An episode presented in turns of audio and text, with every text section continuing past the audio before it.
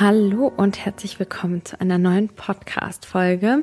Ich weiß nicht, ob ihr das im Hintergrund hört, aber direkt als ich angefangen habe, hat auch noch ein ganz wundervoller Musiker angefangen zu musizieren auf der Straße.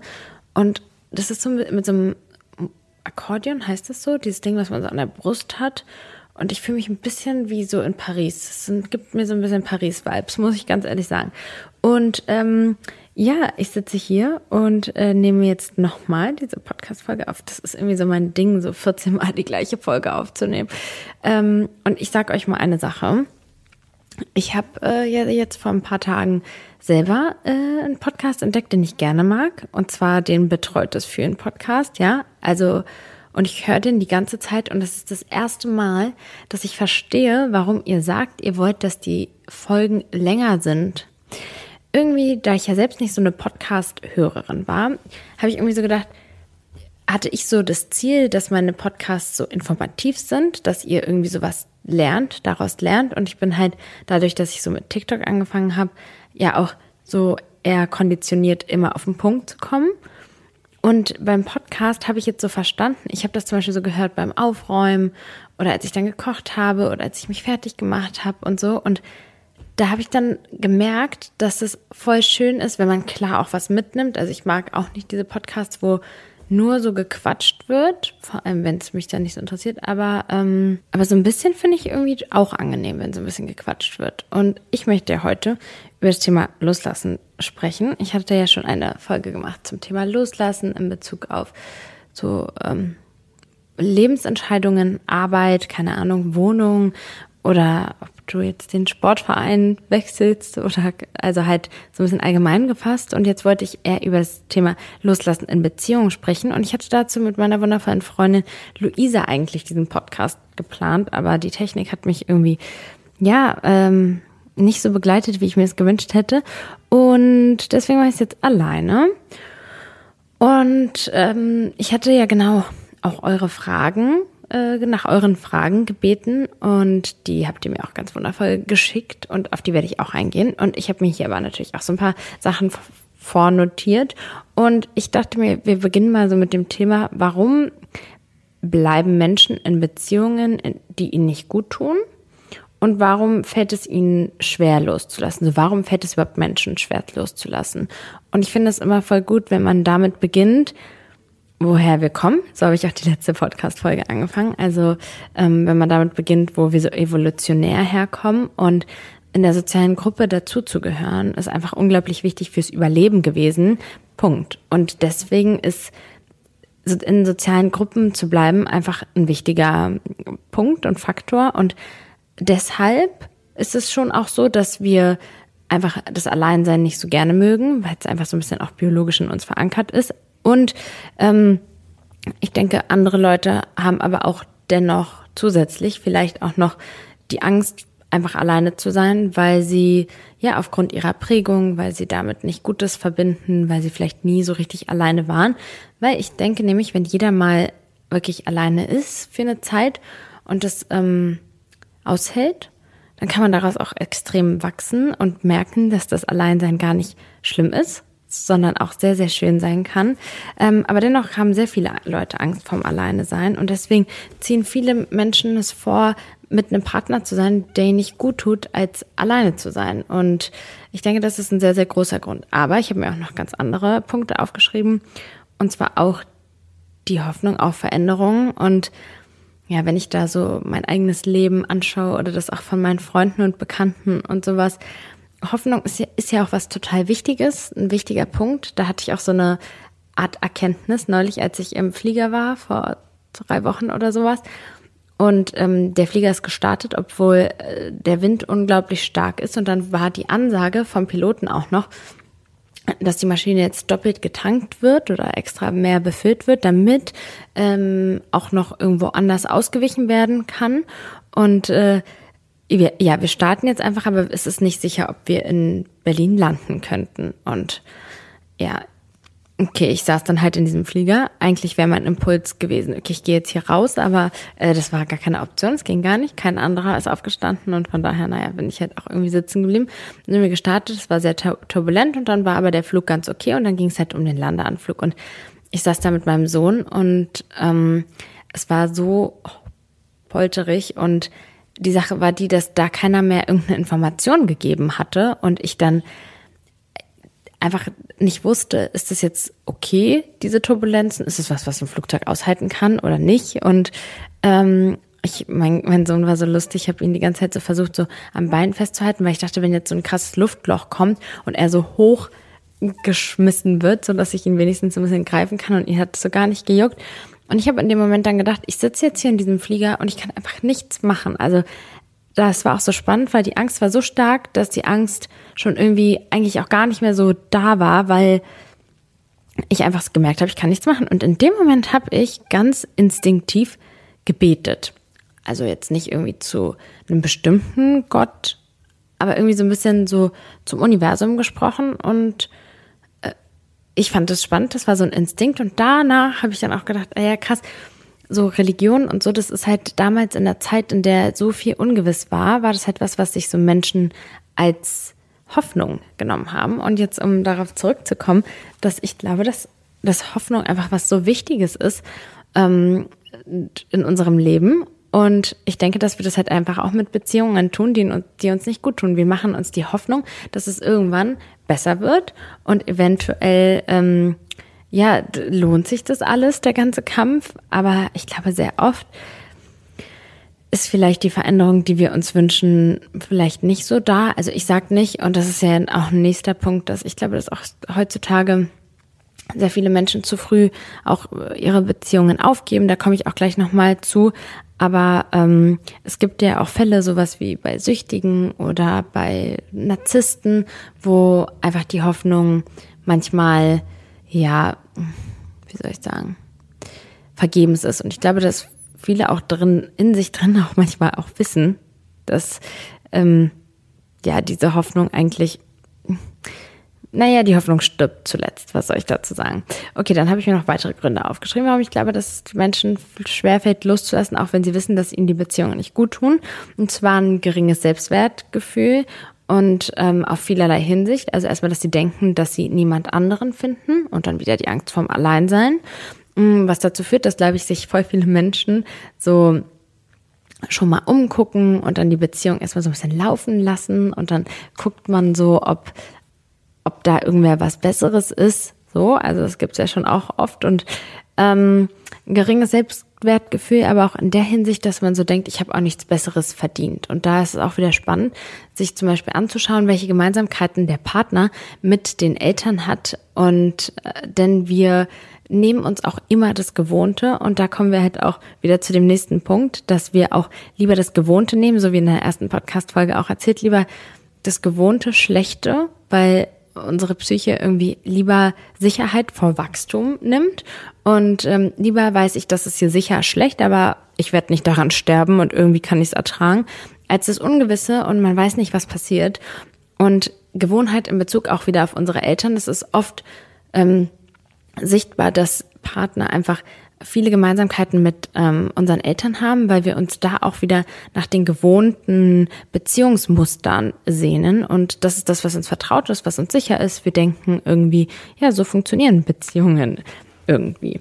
Und ähm, ja, ein weiterer Punkt ist Kinder. Ja, also ich, viele Paare bleiben zusammen aufgrund ihrer Kinder. Und ich finde, das Thema verdient dann auch schon wiederum eine ganz, ganz eigene Fragestellung wie lässt man eine Beziehung los, wenn Kinder im Spiel sind? Also vorneweg würde ich sagen, dass ich auch glaube, dass viele Paare zu schnell aufgeben.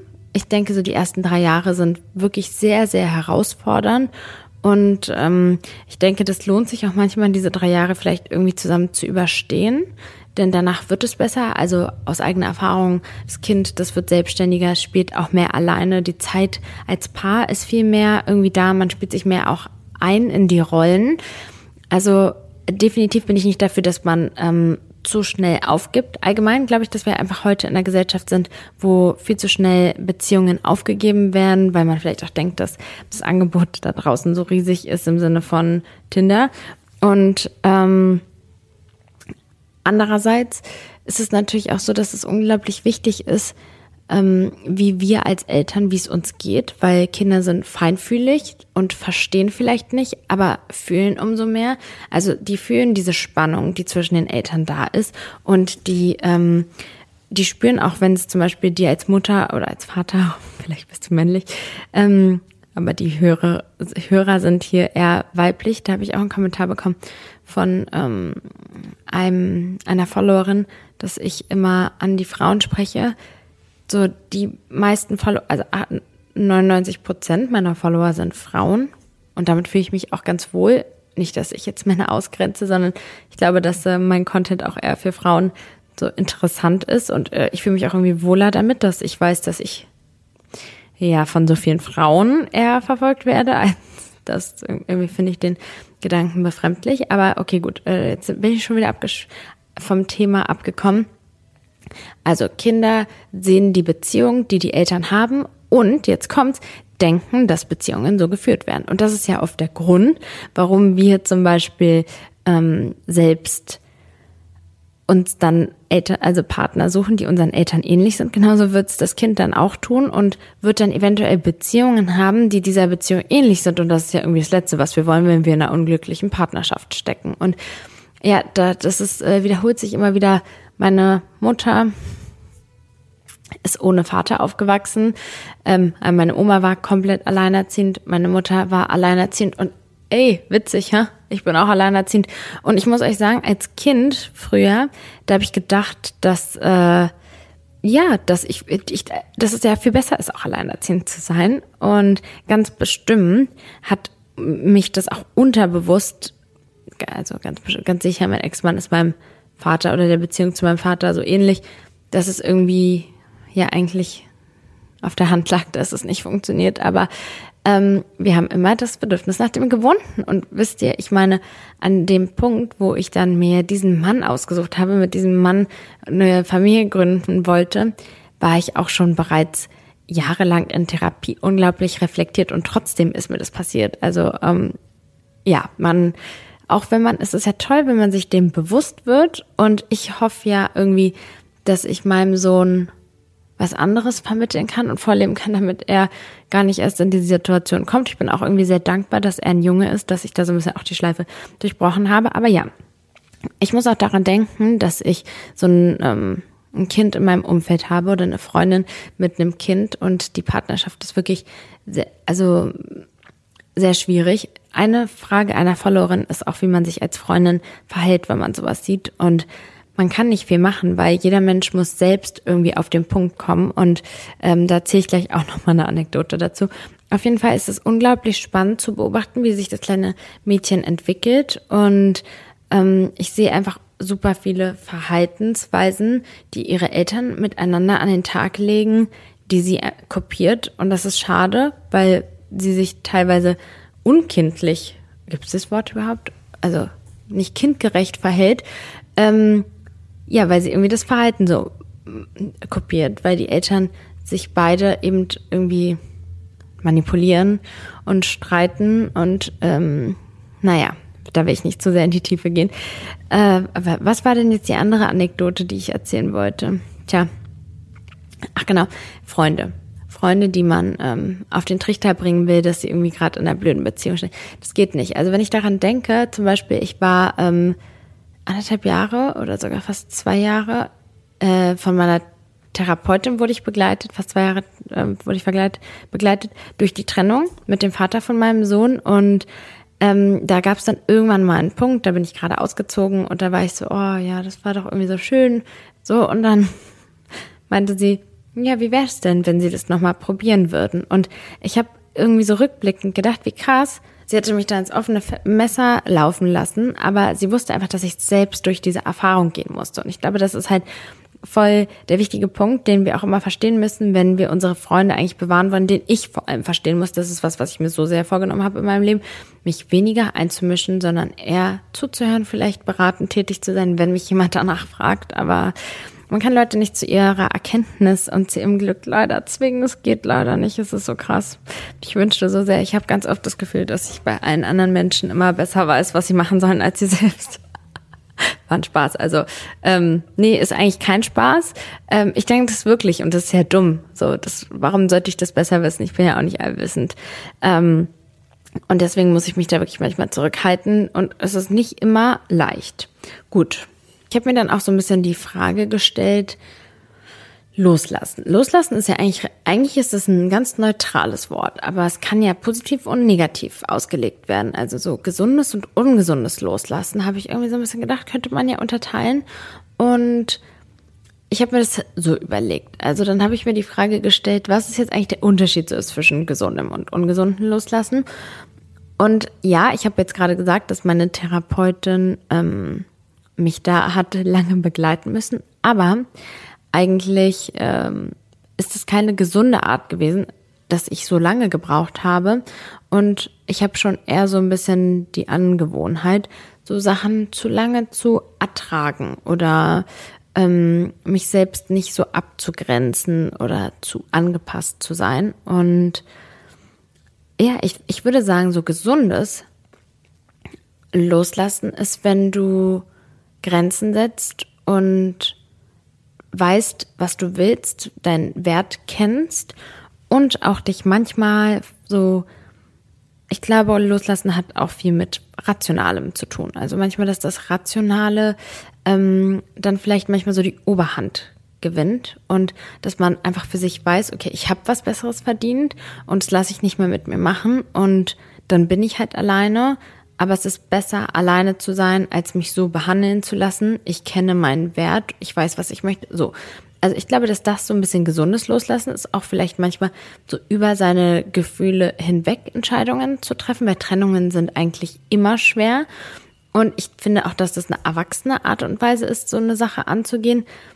Andererseits, und das, das, ich kann die Frage nicht so richtig beantworten, denke ich halt auch, so ein Hü-Hot-Sache. Ich hatte, das war meine ersten Beziehung so als Teenager. Tausendmal on-off, ja, da habe ich dann Schluss gemacht und dann habe ich gemeint, ich kann es nicht, nee, doch nicht und wieder zurück. Und dann bist du auch so, dann wirst, wirst du auch so unglaubwürdig und dann ist es auf jeden Fall für die Beziehung jetzt kein Gewinn. Und ähm, Gott, ja, das kennt man ja auch so sehr, wenn man sich dann trennt und dann hat man irgendwie das Gefühl, man kann nicht alleine und dann, dann macht man so, so hatte Luisa das in unserer ersten versuchten Aufnahme so schön gesagt, dann macht man so einen faulen Deal. Hauptsache, man kriegt den Partner wieder zurück. Und ich, das, das würde ich so, so ein bisschen sagen, ist so ein ungesundes Loslassen. Und dann habe ich aber gedacht, gibt es auch noch eine zweite Kategorie vom ungesunden Loslassen. Und die wäre, dass man die Beziehung sabotiert und sich so ein bisschen lösen will, loslösen will, loslassen will, aufgrund einer Angst, sich zu binden. Und ich glaube, Bindungsangst ist vielleicht auch ein Thema, das ich auch nochmal thematisieren sollte.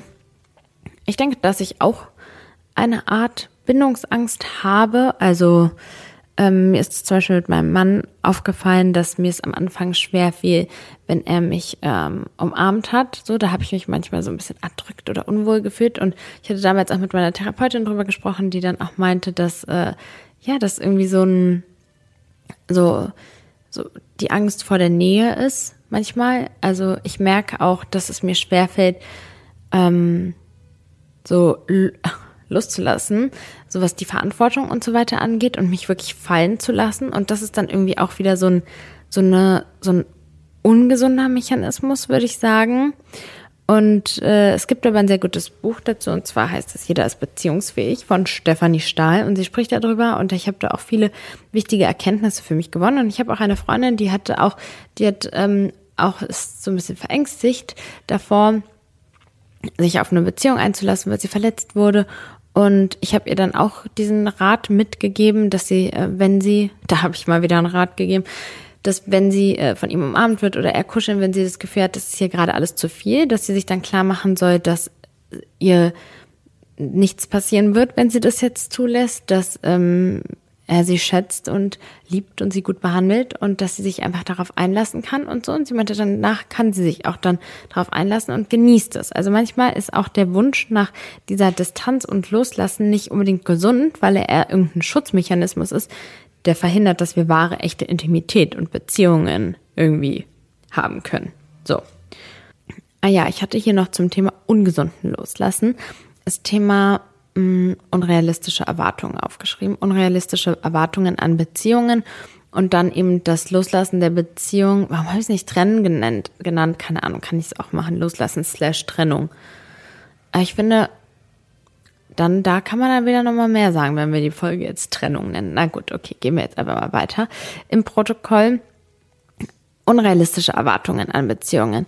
Ja, das ist was, worüber ich jetzt auch äh, persönlich im Moment viel nachdenke, weil ähm, ich denke, dass das auch was, was ist, was in meiner, ich finde es so komisch, weil wir sind ja verheiratet, ist ja dann eine Ehe, aber irgendwie fühle ich mich nicht so erwachsen, als dass ich sagen könnte, es ist eine Ehe, irgendwie verrückt.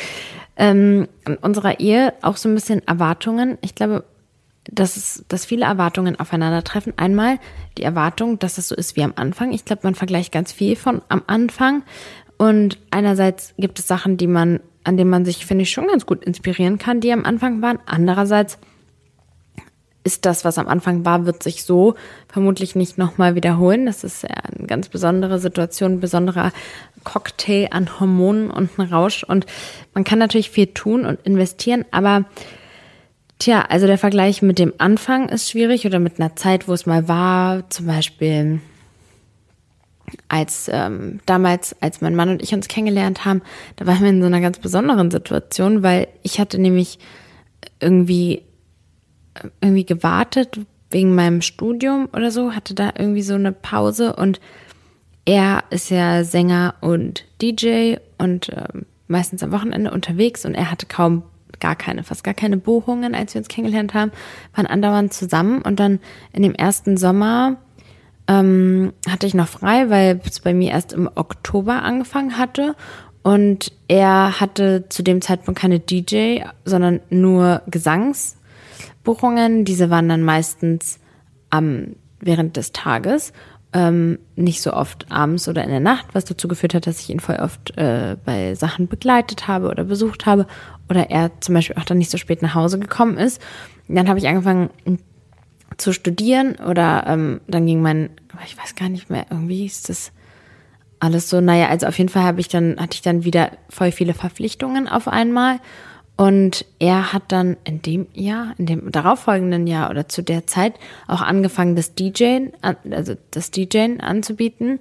Und ähm, tja, äh, dann gingen die Buchungen nicht mehr irgendwie nur noch bis Nachmittagabend, sondern halt bis in die Nacht hinein und sowas, was dazu geführt hat, dass ich ihn auch nicht mehr irgendwohin begleitet habe. Ich konnte ihn dann auch irgendwie nicht mehr begleiten, weil ich halt selbst so viele Sachen, Verantwortungen, wie auch immer hatte und dann vergleicht man sich manchmal mit der Zeit und vergisst, dass man sich halt auch anpassen muss an die neuen Gegebenheiten, weil Weiterentwicklung ist ja eigentlich an sich was Gutes und das begrüßen wir ja. Und man muss sich halt dann zusammen weiterentwickeln. Und jetzt komme ich halt noch zum nächsten Punkt und zwar den Idealvorstellungen. Und das ist so spannend, weil ähm, ich mache ja manchmal so Vlogs oder was, wo auch mein Mann zu sehen ist und ich bekomme voll oft richtig süße Kommentare und irgendwie so Leute, die so sagen, oh, irgendwie Couple Goals oder was auch immer. Und das ist so verrückt, weil eigentlich alles, was ich euch ja hier äh, so zeige, ich versuche ja mega realistisch zu, zu sein. Aber Leute, trotzdem, bevor ich ein, oh, sorry, bevor ich ein Get Ready with Me mache, räume ich halt die Ecke auf. Oder noch besser, ich räume die Sachen aus der Ecke raus und schiebe es in eine andere Ecke, die ihr da nicht seht. Und all das macht so ein bisschen so einen falschen Eindruck. Es macht so ein bisschen den Eindruck, okay, ich bin schon ordentlich, aber es macht so ein bisschen den Eindruck, als ob es immer alles so perfekt wäre. Und genauso ja auch die Beziehung. Ich halte ja nicht die Kamera drauf, wenn wir uns das hundertste Mal streiten, weil ich die äh, Wasserflasche nicht richtig zugemacht habe oder sowas. Und dann kann man halt von außen so das Gefühl bekommen, dass wir so eine tolle Beziehung führen. Ich meine, unsere Beziehung ist schon sehr wundervoll und reif und toll, aber sie hat natürlich auch trotzdem ihre Tiefen und Schwierigkeiten und das sieht man nicht so. Und ähm, es ist jetzt auch nicht so, dass, wenn wir uns streiten, dass ich da das größte Bedürfnis hätte, jetzt mein Gesicht in die Story zu halten und es zu erzählen. Genauso ist, wenn es mir nicht so gut geht, dann ähm, mache ich, mach ich halt auch nicht so viel Content. So. Und dadurch bekommt man einfach so ein bisschen den, den Anschein, dass ja, dass alles anders ist, als es dann am Ende doch der Realität entspricht. Und das meine ich mit den Idealvorstellungen. Dann nimmt man sich so Pärchen aus Büchern, so damals, oh mein Gott, damals, kennt ihr das noch? Ich glaube, meine, ich glaube, die Hörer sind alle so jung, dass sie Twilight und die Biss-Reihe gar nicht kennen. Wow. Diese Liebe von Edward, Bella und Jacob. Das war es einfach. Das war so toll. Ich bin sogar, ich bin gelaufen, auf der Straße gelaufen, das gelesen, weil es so toll war. Und dann, der letzte Teil, ich weiß gar nicht, wie das heißt, der allerletzte Teil, da gab es dann wohl irgendwen, der das Buch ge geleakt hat oder es gab es schon auf Englisch und dann wurde es dann übersetzt und es war dann im Internet zu finden. Und dann habe ich ernsthaft alles ausgedruckt und es waren so 400 Seiten ausgedruckt, weil die sind ja dann nicht doppelseitig. Oh Gott, das war so krass. Ich war so ein Fan. Es war so eine krasse Liebesgeschichte. Und dann sehen wir sowas und dann sehen wir so eine Liebe in irgendwelchen Serien und dann denken wir so, was wollen wir auch? Und dann sehen wir noch irgendwelche hier Instagram-Menschen und denken, ach, so eine Familie will ich auch haben. Und dann gibt es noch diese Familien, die ja noch so relativ irgendwie realistisch, keine Ahnung, und so super nah wie Mami sehen oder so, ihren Alltag begleiten. Und dann denkt man so, oh, die haben so eine intakte Familie und so. Aber du weißt nicht, was hinter den Kulissen abgeht. Das weiß halt einfach niemand. Und du vergleichst deine Realität dann mit dieser äh, Darstellung, mit dieser Inszenierung und das passt dann irgendwie nicht so richtig überein. Und dann denkt man, oh, nee, meine Beziehung ist doch nicht so toll und ich will, glaube ich, doch lieber was anderes. Und ich, ich, ich sehe da ein Problem drin und ich sehe da ähm, in, Erwart in teilweise zu hohen Erwartungen, äh, ja, sehe ich da auch ein Problem für Beziehungen, ganz eindeutig. Okay, so.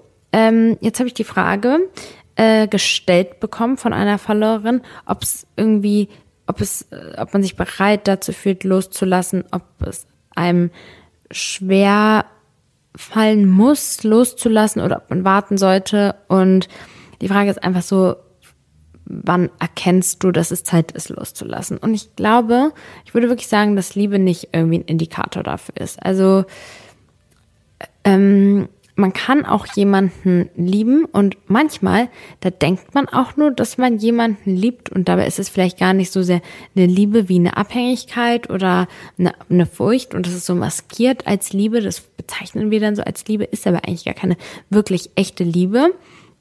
Und deswegen finde ich, dass das zu prüfen gilt und nicht als fester Bestandteil gesehen werden soll. Und ähm, ja, ich habe auch mal beispielsweise, als es ähm, um die Trennung von meinem Ex-Mann ging, da habe ich dann auch so gedacht, damals da war ich so sehr überzeugt davon, dass ich ihn noch so liebte und mittlerweile weiß ich gar nicht, ob das unbedingt Liebe ist, wie vielleicht eine Idealvorstellung, die ich von uns hatte und so ein Projizieren, das ich auf ihn hatte. Deswegen sage ich so Liebe dahingestellt. Und ähm, da habe ich dann auch so gedacht, ich liebe dich einfach aus der Ferne. So irgendwann habe ich so ein bisschen die Erkenntnis gehabt, weil ich dachte so, ich kann dich ja selbst, wenn ich jetzt der Meinung bin, dass ich dich liebe, ich kann dich auch aus der Ferne einfach lieben. Dafür müssen wir nicht zusammen sein, weil das tut mir nicht gut, was es hier gibt, so was hier auf dem Tisch serviert wird. Und ähm, Deswegen würde ich, wie gesagt, äh, lieber ausklammern. Okay, dann habe ich halt eine kontinuierliche Unzufriedenheit notiert in meinen Notizen. Jetzt habe ich das natürlich ganz romantisch äh, formuliert. Ich denke, dass es natürlich schwierig ist. Man muss halt schon irgendwie so die Umstände betrachten. Beispielsweise jetzt gerade, wir haben ja auch eine schwierige Zeit. Wir hatten jetzt irgendwie so einen Winter hinter uns. Viele waren jetzt auch viel krank und es gab viele Herausforderungen. Und wir haben auch schon, ich will mich nicht andauernd beklagen und wir haben auch gute Zeiten. Also es gibt auch viele positive Entwicklungen, aber dennoch ist die Inflation und der Krieg und so ein paar Themen, die schon auch schwierig sind und dem einen oder anderen mehr zu schaffen machen. Und man muss halt so ein bisschen schauen, ob diese kontinuierliche Unzufriedenheit wirklich nur die Beziehung ist, weil mm, ganz oft projizieren wir auch unsere eigenen Ängste, Gefühle, Unsicherheiten auf die Beziehung und dann hat man halt eine andere Beziehung und letztendlich egal wie, aber irgendwie kommt das anders auch wieder hoch, weil du hast eigentlich das Problem mit dir und nicht mit der Beziehung oder dem Partner. Ja, und ähm, man musste halt so ein bisschen so ein Fazit ziehen. So bin ich mehr unglücklich als glücklich. Und das ist schwierig. Es ist schwierig zu sagen, auch dann, wie gesagt, auch in Bezug auf, dann will man echt zu früh aufgeben, dann weiß man nicht, wird's besser mit der Hoffnung. Also es, es ist einfach ein kompliziertes, komplizierte äh, Geschichte. So. Ähm, wir brauchen nicht drüber sprechen, dass sowas wie Missbrauch und Vernachlässigung und körperlicher und seelischer Missbrauch einfach natürlich ein Grund ist, dass man eine Beziehung nicht mehr weiterführt. Ähm, andauernder Stress, andauernder Streit, ähm, wenn man sich nicht entfalten kann neben den anderen, wenn man die ganze Zeit manipuliert, einge äh, kontrolliert wird, wenn man sich nicht mehr so fühlt, als ob man man selbst wäre, als ob man sich entfalten könnte. Und ähm, manchmal ist es vielleicht auch gar nicht so unbedingt der Partner, der ihm das Gefühl gibt, dass man sich selbst nicht mehr so entfalten kann, sondern so ein bisschen manchmal so das, was so zwischen den Zeilen steht. So, also manchmal ist es ja auch gar nicht so offensichtlich. Ich hatte da zum Beispiel so eine Situation, auch ganz spannend von der Followerin. Ich hoffe, dass du es mir jetzt nicht übernimmst, wenn ich davon erzähle, ähm, wo es irgendwie darum ging, dass sie mit einer Freundin verabredet war, sich eigentlich voll darauf gefreut hatte und ähm, der Freund dann zu ihr gesagt hat, ja, du fährst jetzt, es ist voll ähm, glatt draußen, ich möchte nicht, dass du fährst. Und dann wollte sie aber voll gerne und dann war er voll sauer auf sie, dass sie das gemacht, dass sie es machen wollte. Und dann ist sie am Ende des Tages zu Hause geblieben. Und sie hat mir dann geschrieben, wie ich die Sache sehe und es ist natürlich super schwierig. Ich kenne jetzt nicht die Einzelheiten, okay, aber an sich ist es schon schwierig, ähm, wenn jemand anders da so sehr eingreift und auch wenn er nicht sagt, ich verbiete es dir, hat er ja mit seiner Handlung dich dazu gebracht, das nicht zu tun, dich dahingehend manipuliert. Und ich finde, am Ende des Tages muss halt jeder dann am Ende doch für sich selbst entscheiden, was er macht. Und der Partner hat nicht das Recht dazu, sich dann da so einzumischen. Ähm, aber ja, also äh, schwieriges Thema. Man kann natürlich dann auch auslegen und sagen, ja, der ist ja nur besorgt und sowas. Das ist jetzt auch nur ein kleiner individueller Fall. Ich weiß es nicht, was da im Detail vielleicht gab es da schon begründeten Zweifel. Vielleicht leben die an einem Ort, wo die Straßen besonders gefährlich sind oder sowas. Ja, also deswegen immer ausgeklammert. Ähm, wenn man sich jetzt dazu entschieden hat, loszulassen und zu sagen, man trennt sich und es ist ähm, echt schwierig. Ich weiß nicht, manchmal ist es fast leichter, wenn der andere das macht, als wenn man es selbst macht. Weiß ich nicht. Ich glaube schon. Tatsächlich war ich immer diejenige, die gegangen ist. Ich hatte nur ein einziges Mal eine Situation, ach, ihr liebt doch Geschichten, oder? Ähm, ich will mal nicht so vom Thema abschweifen. Ich bin da eher so ein Monk und denke immer so, nee, ich muss jetzt voll knallhart beim Thema bleiben und das Thema, wenn ich das loslassen nenne, dann darf ich das jetzt nicht vermischen mit irgendwelchen anderen Themen, aber ich erzähle es euch einfach trotzdem. Es ist eigentlich eine wirklich crazy Geschichte. Also in all meinen Beziehungen war es so, dass ich irgendwann die beendet habe aber es war dann schon auch so natürlich, dass sich irgendwie angebahnt hat und sowas. Aber ich hatte einmal eine ganz kurze Beziehung nur, die ging nur zwei Monate, die war aber irgendwie sehr intensiv. So sehr, ich weiß nicht, manchmal, ich hatte eine Beziehung, die ging länger, die hat mich irgendwie nicht so stark geprägt wie diese Beziehung. Und es war so, dass er ein Kaffee hatte abends, ich weiß gar nicht, ob ich die Geschichte schon mal erzählt habe. Er hatte abends ein Kaffee, also er hatte so ein, so ein Café abends, so eine Spielhalle, wie auch immer so ein Männercafé. Oh, es war so grauenhaft. Und er hatte einen besten Freund und der war auch immer dort und er hatte dann da halt viel zu tun und ganz oft war es dann am Ende so, dass dieser beste Freund von ihm, die waren so wie Brüder, ja, die hatten so Brüder-Tattoos und haben, ja, wir haben auch voll oft alle zusammen dann bei ihm geschlafen und so, also waren richtig eng. Und ja, es hatte halt so dazu geführt, dass er und ich halt, der beste Freund und ich halt super viel Zeit miteinander verbracht haben, so notgedrungen da an diesem Café. Und es war dann oft so, zum Beispiel, ich bin abends nach Hause gefahren mit dem Auto und dann sagt er so, nimm ihn mal mit nach Hause und sowas. Und ja, dann auch so, ja, ich habe jetzt keine Zeit zu essen, geh mit, geh mit ihm essen und sowas. Und irgendwie haben wir dann so voll viel Zeit miteinander verbracht und dann war es halt auch so, dass ich zum Beispiel mich voll oft ihm geöffnet habe, so in Situationen, ich hatte da irgendwas, was mich, keine Ahnung, traurig gemacht hat, beschäftigt hat, nicht in Bezug auf die Beziehung, so allgemein. Und er, mein Partner, mein Freund damals, hatte dann keine Zeit dafür und er ja war er der beste Freund, weil der, der auch dann da gechillt hat und wir haben uns dann halt einfach richtig viel unterhalten. Und irgendwann meinte er zu mir, dass er sich in mich verliebt hat und ach genau, oh Gott, wie crazy. Wir wollten alle zu dritt nach Amsterdam fahren und, oh, wenn ich so daran denke, die Zeit, das war so schön. Ich habe ihm irgendwie so gesagt, lass nach Amsterdam. Und dann hat man das einfach so Dann war man so, okay, man macht es so nächste Woche. Und jetzt bin ich so, oh, ich will nach Amsterdam und dann bin ich so, oh, mit Kind oder ohne Kind, oh, voll anstrengend, boah, der Weg ist voll lang und so. Irgendwie habe ich da früher nicht so drüber nachgedacht. Naja, egal, auf jeden Fall wollten wir alle zu dritt nach Amsterdam und er meinte dann halt so, ja, ähm, irgendwie, ich bin verliebt in dich und ich möchte mit dir alleine nach Amsterdam. Oder wenn du, wenn du es auch willst, dann fahren wir alleine nach Amsterdam. Und dann war ich so, äh, nee, ich verstehe überhaupt gar nicht, wie du darauf kommst, weil es gab auch von mir aus überhaupt gar, gar keine Anzeichen und ähm, ja, also es war ja so offensichtlich, dass mit seinem besten Freund, dann war ich dann auch so dumm, naiv irgendwie, dass ich so, naja, irgendwie, keine Ahnung, habe ich gedacht, der beste Freund doch nicht.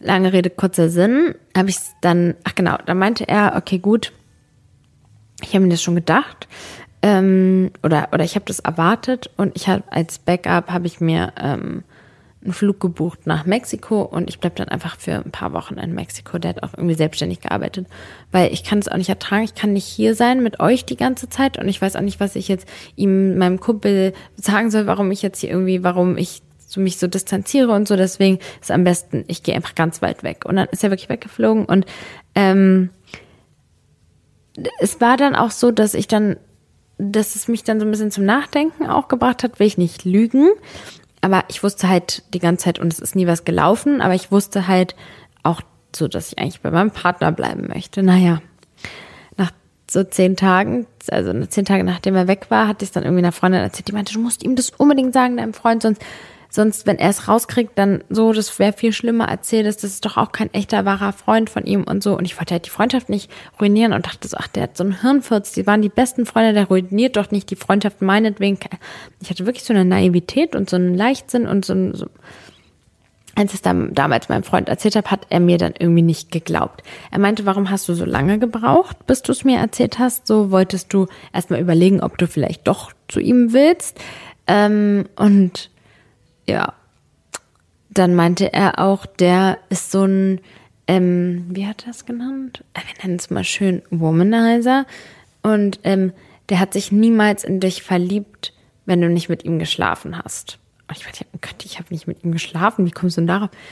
Er war halt felsenfest davon überzeugt, dass er seinen besten Freund doch am besten kennt und dass er sich niemals in eine verliebt, wenn er nicht mit der geschlafen hat. Und ja, naja, dann haben wir uns getrennt oder er sich von mir und es war eine schlimme Trennung. Da habe ich schon sehr krass gelitten. Ich kann mich noch sehr, sehr präsent an diesen Schmerz erinnern, weil es so ein ungerechter Schmerz war. Irgendwie so, weil ich die Situation so ungerecht fand und es war so, Beziehung war auch scheiße, es war auch total bescheuert. Da war es auch eigentlich voll dumm von mir, dass ich überhaupt mit ihm geblieben bin und so. Und ach, in, in die Geschichte wird noch ein bisschen spannender. Naja, auch irgendwie nicht. Ähm, der meinte dann zu seinem Freund, du kommst jetzt sofort zurück. Und dann kam er zurück. Und ich glaube, es hatte dann ein paar Tage gedauert. Und ich glaube, genau, da hatte ich dann, oh, ich hatte so doll gelitten, habe dann irgendwie unbedingt versucht, mich wieder so zurückzukämpfen zu der Beziehung.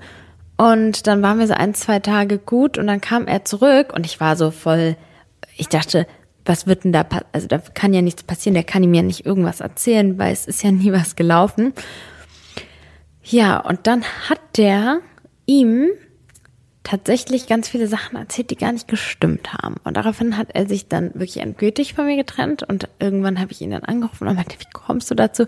Warum hast du das gemacht? Und dann meinte er ganz ehrlich, Nicolina, du warst da in der Situation, er hat dich irgendwie überhaupt nicht gut behandelt. Du warst die ganze Zeit alleine, ähm, hast da gewartet, bis er irgendwie Feierabend hat, hast dein Leben auf den Kopf gestellt, damit du bei ihm sein kannst und das, das hast du hast was ganz viel Besseres verdient so und ich habe es sabotiert, weil ähm, du hast was Besseres verdient und ich fand so scheiße und heute bin ich so dankbar. Oh mein Gott, eigentlich war er so schlau, dass er das gemacht hat. Danke an der Stelle, falls du meinen Podcast hörst. Ähm, ja, so, so war die Geschichte. Okay, kommen wir zum Loslassen. Also ich hatte tatsächlich nur dieses eine einziges Mal, eine einzige, ich hatte nur dieses eine einzige Mal so richtig ganz starken, schmerzlichen Liebeskummer. Ich hatte bei der Trennung von äh, dem Vater von meinem Sohn nicht mehr so einen Schmerz, weil es sich so krass lange gezogen hat. Und ich glaube, bei den anderen Trennungen war es auch so, dass ich so einfach schon länger emotional irgendwie damit abgeschlossen hatte oder bereit war, weshalb es dann nicht so abrupt kam und das kam dann halt irgendwie so abrupt. Okay, aber in der Situation mh, mm, würde ich sagen, dass man halt das Gefühl Gefühl einfach annehmen sollte, diese Trauer, diesen Verlust und dass man das einfach fühlt und auslebt und dass man aber auch versteht, dass man nicht handeln muss deswegen. Also nur weil man dieses Gefühl empfindet, heißt es nicht, dass du was machen musst. Es ist vollkommen in Ordnung, die Gefühle auszuleben. Es ist auch vollkommen in Ordnung, sich mal abzulenken. Aber es bedeutet nicht, dass man zum Beispiel dann zurück zu der, so, oh, das macht mich ja voll traurig, na, dann war doch die Beziehung doch gar nicht so schlecht und ich soll es nochmal versuchen oder so. Also das würde ich so sagen, ist meiner Meinung nach nicht so das Richtige, der richtige Weg. Ähm, und wie, also habe ich es gerade gesagt, das war mein nächster Punkt. Trauer bedeutet nicht, dass es die falsche Entscheidung ist. Also es ist nicht ein Indiz dafür. Und äh, ich glaube, dass ja, wie gesagt, ein großer äh, vielleicht Faktor auch ist, dass man denkt, dass man alleine bleibt und dass man Angst davor hat. Und ich glaube, dass man nicht die Hoffnung verlieren darf. Also ganz ehrlich, all meine Hörer sind noch so jung, ähm, dass ich zu 100 Prozent weiß, dass ihr, wenn ihr jetzt gerade Herzschmerz habt oder Herzschmerz haben werdet, weil ihr euren Partner irgendwann verlässt oder was auch immer, werdet ihr ganz sicher nochmal verliebt sein und es wird sich dann noch besser anfühlen oder anders, besser, gut anfühlen. Und es ist einfach, man denkt immer auch, bekommt, finde ich nochmal sowas gleichwertig Tolles, aber man muss sich ja vor Augen führen, äh, das hat ja nicht gehalten. Und es gab ja einen Grund dafür, dass man sich auseinandergelebt hat, dann kann es ja eigentlich auch nur besser werden, oder? Und ähm, es gibt auch nicht nur einen Seelenverwandten, es gibt vielleicht auch mehrere Seelenverwandte. Und vielleicht gibt's Menschen, die einfach in einem gewissen Lebensabschnitt richtig gut gepasst haben und dann aber vielleicht in einem anderen Lebensabschnitt wieder nicht so gut passen. Und dann gibt es vielleicht jemand, der dann ein besserer Lebensabschnittsbegleiter ist.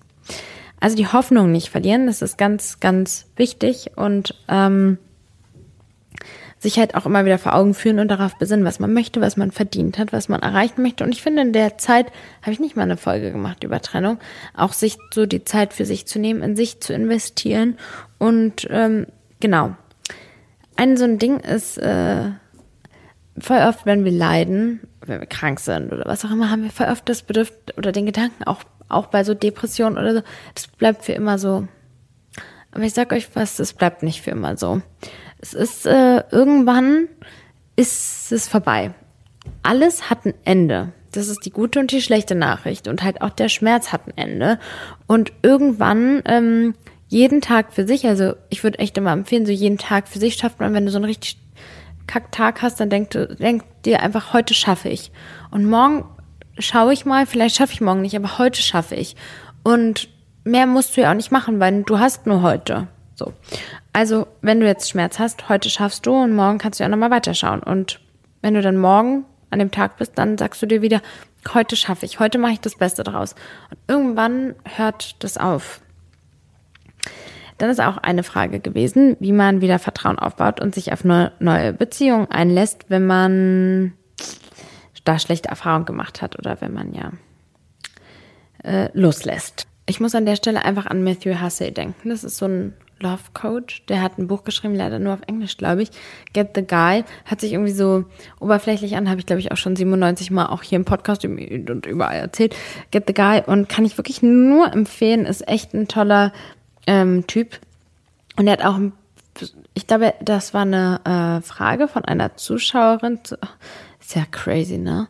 Ich habe mir das angeguckt und jetzt mache ich eigentlich genau das gleiche. Ich beantworte die Frage, die mir gestellt wurde, die ihm auch gestellt wurde und ähm, bin jetzt inspiriert von seiner Antwort. Und ähm, ich habe das auch damals in einem Moment gehört, wo ich es auch hören musste, hat es ganz tief auch verinnerlicht. Und ich hoffe, dass du es jetzt auch ganz tief verinnerlichst, wenn dich diese Frage quält.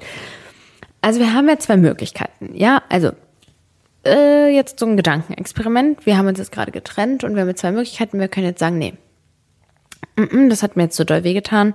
Das mache ich jetzt nicht mehr. Ich vertraue jetzt nicht mehr. Ich gehe jetzt einfach und ich hab, hatte ich hatte das auch. Ähm, ich habe auch damals gesagt, ich will auf gar keinen Fall. Und ich glaube, dass mir das auch heute noch, ähm, auch wenn ich manchmal so besserwisserisch und äh, klug hier so um die Ecke quatsche, aber ich glaube, dass auch ein Problem vielleicht auch in meiner Beziehung und Ehe ist, dass ich äh, vielleicht da auch manchmal noch Angst habe, so richtig zu vertrauen und mich drauf einzulassen und vielleicht immer so ein bisschen mit einem Bein in der Tür bin und so denke, ah, was, was ist wenn, dann, dann bin ich lieber auf der sicheren Seite und das ist was, was vielleicht der Beziehung auch im Weg steht. Ähm, und Tja, also nehmen wir mal an, du hast jetzt da einen tollen Partner, so wie ich, und du bist dann die ganze Zeit so, nee, ich vertraue dem aber nicht, ja. Also ich habe mich schon auf einen guten, ich habe mich schon gut eingelassen, aber vielleicht nur so 80 Prozent. Vielleicht sind da nochmal so 20 Prozent, die man mit reinwerfen könnte ins Becken. Okay, du hast jetzt einen tollen Menschen kennengelernt, sagst du, vertraue ich nicht. Ja, was, passiert dann? Du wirst dann nicht verletzt, aber ähm, du erlebst auch nicht kannst auch keine wundervolle Beziehung erleben, kannst nicht diese Intimität erleben, kannst nicht diese Liebe in dem Ausmaß erleben kannst, vielleicht nicht so diese Familie gründen, die du gründen möchtest, weil du Angst hast, verletzt zu werden, weil jemand anders dich verletzt hat oder es mit jemand anderem nicht gepasst hat. Also eigentlich rein logisch macht es einfach so gar keinen Sinn. Und ähm, nehmen wir mal an, du sagst, okay, ich bin voll in, ich äh, vertraue und der Mensch der tut mir weh, der tut mir weh und äh, verletzt mich wieder. Und oft ist es ja so, dass man mehrere Male vielleicht sogar die Erfahrung gemacht hat. Hm, ja, was passiert dann? Ich sag dir mal eine Sache. Du wirst es überleben. Es ist echt so plump. Manchmal muss man sich auch so Sachen einfach auch so, manchmal in all diesen Büchern, Selbsthilfebüchern, Ratgebern, Podcasts, Speakern und alles. Manchmal ist es auch einfach so simpel. Du wirst es überleben. Du wirst es überleben, ähm, wenn der dich verletzt. So, du bist vielleicht traurig, dann schaffst du den Tag, schaffst auch den nächsten Tag und dann überlebst du es. Und irgendwann tut es nicht mehr weh und irgendwann machst du weiter, weil äh, das Leben hört da nicht auf. Punkt. Das ist das Schlimmste, was passieren kann, dass es dir wieder weh tut und ähm, ja, dann ist vielleicht mal ein bisschen doof, ein paar Tage, aber dann kommst du auch wieder raus aus der Nummer. So. Und du schaffst das so, die Zuversicht zu haben, dass man aus der Situation rauskommt und das wieder schaffen wird und ja, auf der anderen Seite so den Gewinn, den man hat, ne, und zum Beispiel auch sowas wie jetzt meinem Mann gegenüber, der so ein liebevoller, wundervoller Partner ist, dem gegenüber ist es ja nicht fair zu sagen, äh, ich will dir jetzt nicht vertrauen, weil wer anders mich doof behandelt hat. So, warum muss er das denn ausbaden? Das wäre ja einfach schade. Ich meine, natürlich verstehe ich, dass es ein Selbstschutz ist, aber am Ende äh, beißt man sich da ins eigene Fleisch. Sagt man das so? Ich bin ja mit meiner Mutter, die, das ist so witzig, meine Mutter, die kommt ja aus ähm, ehemaligen Jugoslawien und die, die spricht schon echt gut Deutsch, aber die hat Redewendungen, die passen vorne und hinten nicht und mit denen bin ich aufgewachsen, ja. Mit denen bin ich groß geworden und ich merke dann manchmal, wenn ich in so Situationen bin, wo ich weiß, dass das, was ich sage, irgendwie äh, wer hört, da denke ich so, okay, Mist, kann man das so überhaupt sagen? Könnt ihr mir ja mal schreiben. Ich glaube, ich habe dazu alles gesagt. Ich wollte ja wirklich gerne ähm, die Podcast-Folge mit Luisa machen. Das wäre bestimmt ein interessantes Gespräch geworden. Ich möchte auch im Allgemeinen, es tut mir echt so leid, Leute. Es ist wirklich, ich kann es, ich will es nicht nochmal sagen, aber ich, ich bekomme irgendwie nicht so richtig in Fahrt. Ich muss mal ein, zwei Podcast-Folgen auf Reserve machen, damit ich nicht immer in diese Situation komme, ähm, dass ich dann so kurzfristig nochmal was aufnehmen muss, wenn es nicht funktioniert. Das ist total bescheuert. Es war so schwierig jetzt mit dem Umzug im Büro und so, aber äh, es ist die Routine, die kommt jetzt. Es wird sich viel verbessern und verändern hoffentlich. Und nächste Woche werde ich einfach versuchen, ähm, eine extra Podcast-Folge aufzunehmen. Ich wollte da auch mehr so einen so einen Plan machen, über welche Themen man noch so spricht. Andererseits kommen auch viele Sachen spontan. Es ist ja auch so ein bisschen so Sachen, die mich vielleicht auch gerade so akut beschäftigen. Jetzt war dieses Thema Loslassen, was, was sich viele aus der Community gewünscht haben. Und ähm, tja, an dieser Stelle freue ich mich wie immer auch über Feedback, auch negatives Feedback. Ja, ich finde, ich bin total dankbar über negatives Feedback, weil daraus kann man lernen. Ich habe gerade ad hoc heute äh, bei Instagram gefragt, ob ihr mir Feedback geben könnt und war ein bisschen traurig darüber, dass mir wirklich, glaube ich, eine einzige Person nur ein konstruktiv negatives Feedback gibt. Ich meine, ich fände es ja toll, wenn ihr das einfach alle toll findet.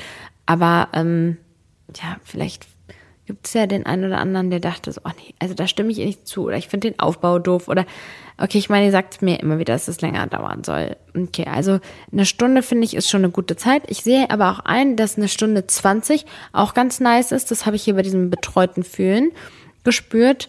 Ähm, gut, äh, aber ich, ich finde, ich bin erstmal ganz stolz, weil ich sehe hier, dass ich schon ähm, gute 50 Minuten aufgebraucht habe. Dann an dieser Stelle vielen, vielen Dank fürs Zuhören. Ich ähm, Freue mich, wenn ihr das nächste Mal auch wieder dabei seid und wie immer, ähm, danke fürs Zuhören.